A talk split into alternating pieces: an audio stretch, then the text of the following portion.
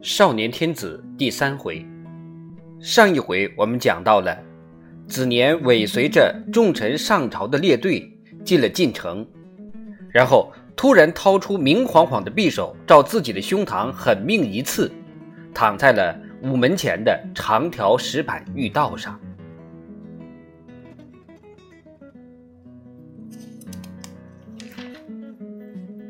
第一章一。哐哐，无缝楼上钟声阵阵，钟声沉重又辽远，响彻北京古城的每一个角落，庄严的宣告：皇帝出巡！啪啪啪，靖边三响，这是在靖街。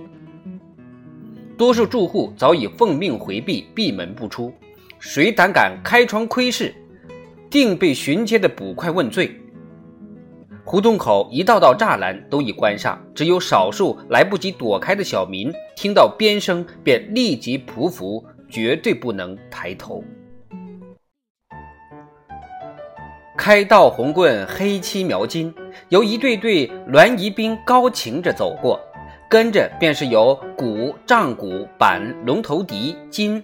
画角、小铜号、大铜号等组成的浩大乐队，一百五十多位乐师合奏着饶歌大乐《布尔湖》。小铜号圆润嘹亮，八管齐奏，以悠扬的旋律歌颂着满洲先世；大铜号四尺多长，八管同吹，震耳欲聋。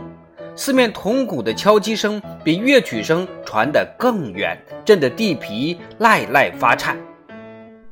乐队之后，三百多红衣鸾仪笑，执掌着一百多对鲁柏伞，黄、红、青、黑、紫等色的龙纹伞、花卉伞、方伞、圆伞，扇鲜红、金黄、单龙、双龙、圆形、方形、鸟翅形，各色的幡，各种旗帜在风中招展，灿若云霞。枪、矛、月、星、握瓜、立瓜。无杖、朱红的杆儿、纯金的头，显示着皇家的富贵和威风。浩浩荡荡、绚烂夺目的鸾仪，导引着一顶黄幔软金檐暖布鱼。十六名台鱼骑卫，头戴貂皮帽，身穿红缎织小葵花式袍，步伐整齐，又稳又快。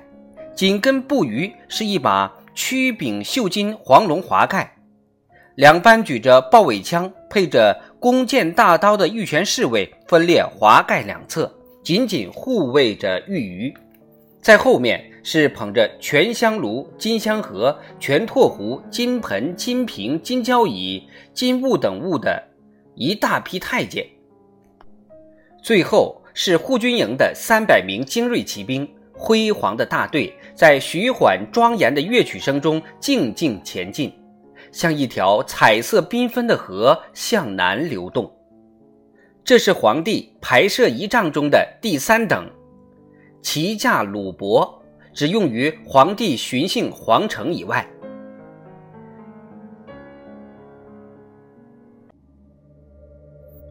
宣武门北的一条东西走向的大街，总是那么繁华热闹，因为地处南北城交界。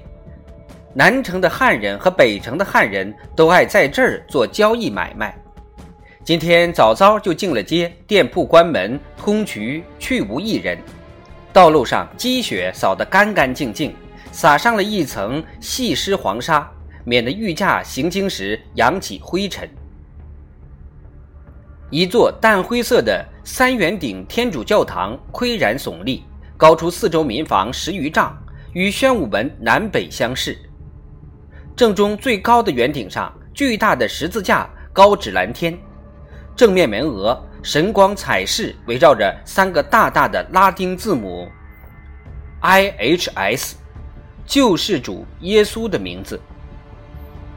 教堂在六年前破土动工，按当时欧洲盛行的先入归齐式建筑样式修造。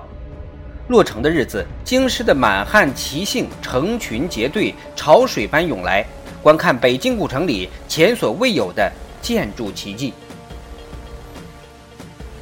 浩大庄严的天子仪仗就停在教堂门前，古老而富有东方色彩的华美鲁帛、典雅深沉的乐曲与崭新的欧式建筑、高耸的教堂塔顶形成了奇特的对比。教堂拱形大门的台阶下，钦天监监正皇上亲自赐予通玄教师的德国神父汤若望。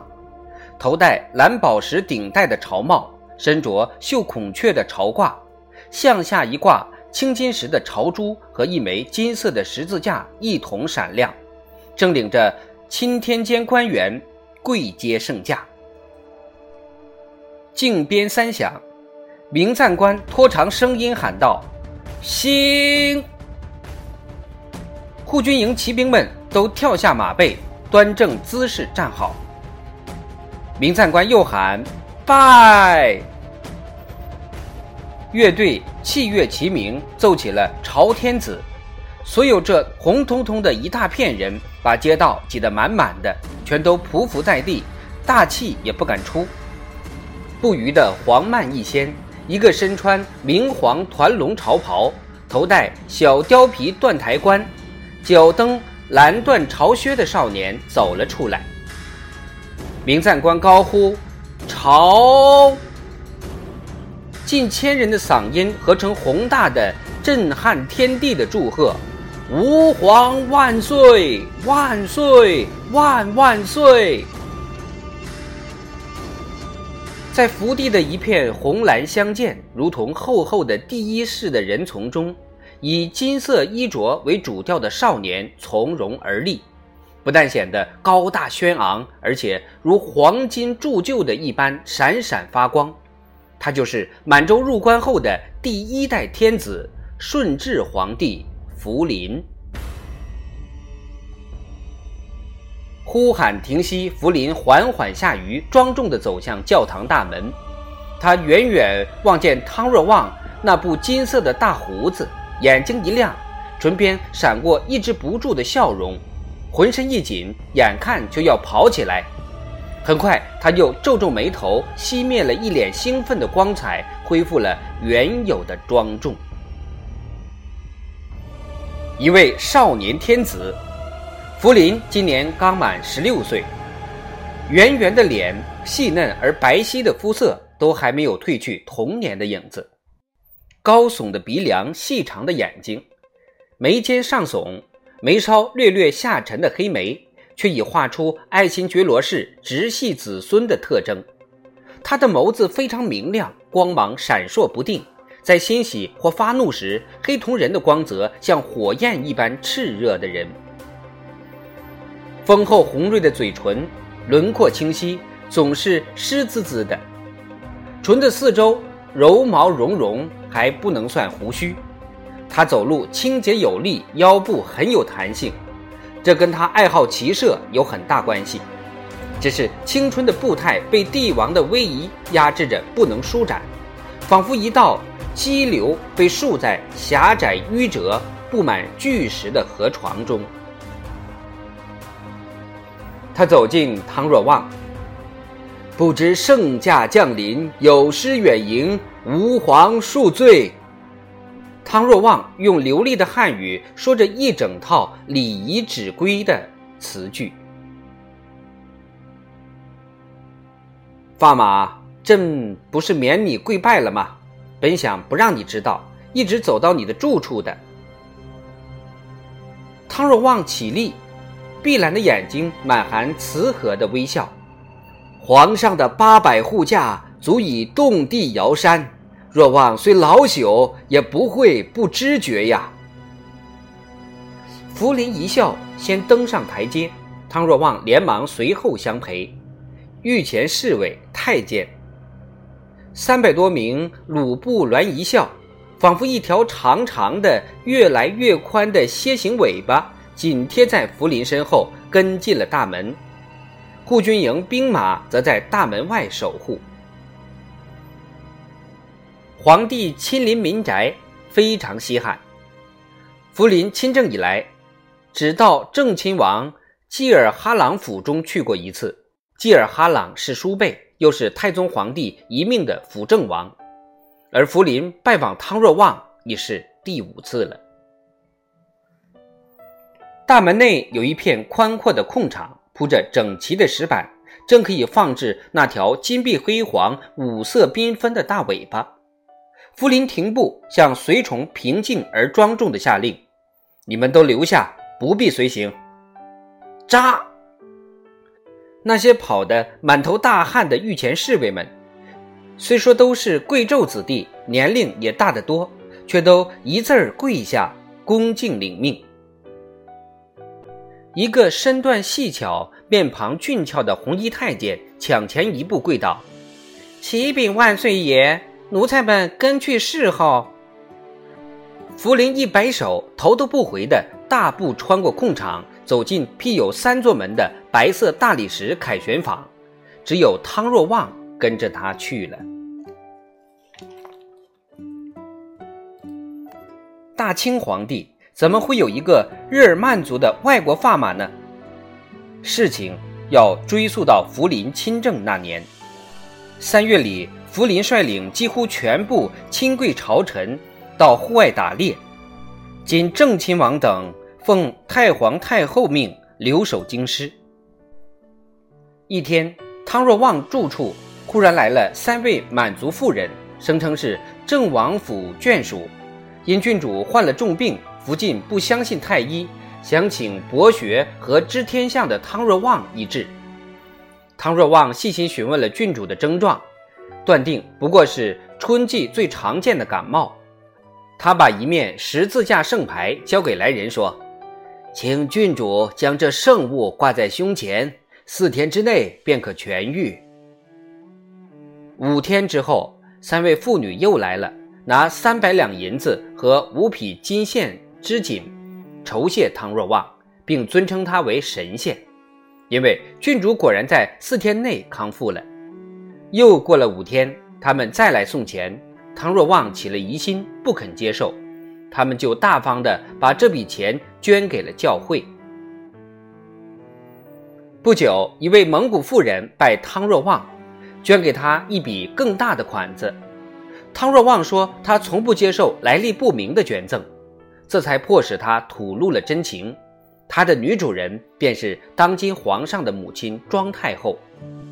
那位患病的郡主，是即将立为皇后的蒙古格格，也是皇太后的亲侄女。他又说，皇太后感激汤若望，今后要像对待父亲一样礼敬他，愿随时听从他的指教。汤若望虽然很惊奇，却不失时机的请这位蒙古妇人向皇太后转达一个对他的传教事业至关重要的忠告。皇太后是一国之母，迷信喇嘛僧徒是不明智的，会遭到有学识、有理性的人们的非议。皇太后很快就差人答复了汤若望这位义父，他不能立即斥退喇嘛僧徒，只能渐次施行，但绝不会允许他们干预国家政事。这父与女从此竟以礼敬相崇尚。直接影响到皇太后的亲子顺治皇帝。十年前，内秘书院大学士范文成在入关进京的战乱中保护了汤若望，并把他作为博学多才的天算学家推荐给朝廷。后来，他又向年轻的皇帝引荐这个高大的蓝眼金发外国人。第一次见面，福临就被这位传教士的。仁慈的长者风度、渊博的学识和明锐幽默的谈吐迷住了，极其赞赏母后和范大学士的眼光。当年九月，皇帝大婚，汤若望不辞辛苦，在宫中随同诸王群臣参加繁缛的典礼，以六十岁高龄而支持中日，使皇太后和皇帝都很感动。之后。汤若望又亲自到宫中庆贺他的义女新晋因皇上大婚所获的尊号，得到福临母子更深的好感。于是大婚后的福临第一次亲自拜访了汤若望，从此称汤若望为骂法。两年以来，他们之间的情谊与日俱增，就连沟通他们的引线人那位郡主，后来的皇后被废，也没影响他们的关系。汤若望在朝廷里，在皇太后和皇帝心目中地位越来越高。福临这么高兴的来找他的汤骂法，就是证明。